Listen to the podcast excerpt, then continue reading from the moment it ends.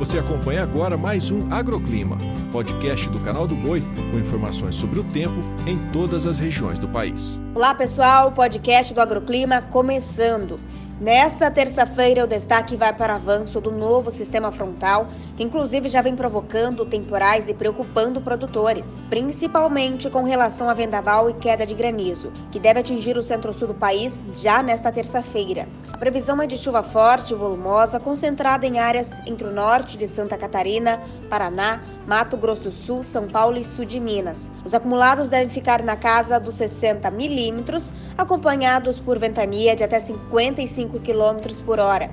E atenção, produtor, porque as atividades de campo devem ser paralisadas até a passagem da frente fria, uma vez que há risco para queda de árvores e energia. Outra área no Brasil que segue com risco para transtornos é a faixa norte, desde o Amazonas até o Maranhão, onde são esperados volumes entre 20 e 60 milímetros, mantendo o solo completamente encharcado.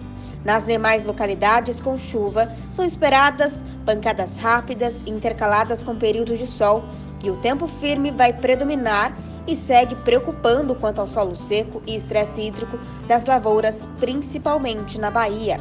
Agora as temperaturas: máxima de 32 graus em Manaus, 34 em Cuiabá 31 em Belo Horizonte e apenas 25 graus em Porto Alegre. O agroclima pode ser acompanhado também na programação do Canal do Boi e em nosso portal, o sba1.com. Até a próxima!